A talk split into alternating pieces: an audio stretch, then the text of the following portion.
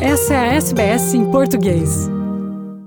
Após 13 dias de guerra na Ucrânia, os preços energéticos estão imparáveis em toda a Europa e também em Portugal. No mercado ibérico de eletricidade, o preço médio para esta terça-feira pulverizou todos os recordes conhecidos. Fixou-se em 544 euros por megawatt-hora. O preço máximo nesta terça-feira 8 de março foi atingido por volta das 8 da noite, chegou aos 700 euros por megawatt hora, no momento em que ainda não se sabe se as sanções à Rússia irão acabar por abranger todas as importações de gás e petróleo para a Europa.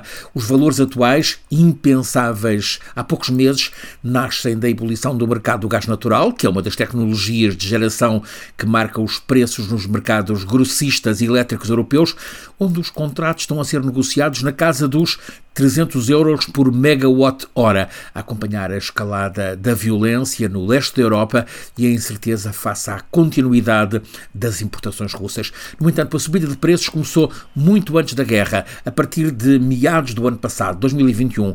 Olhando em retrospectiva, há um ano os preços no mercado ibérico rondavam os 50 euros por megawatt-hora.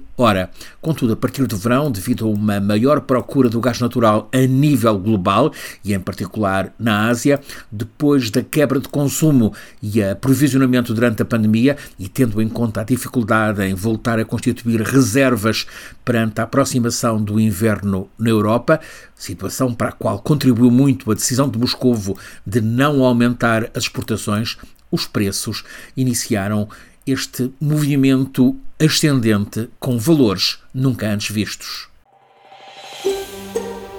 Quer ouvir mais notícias como essa?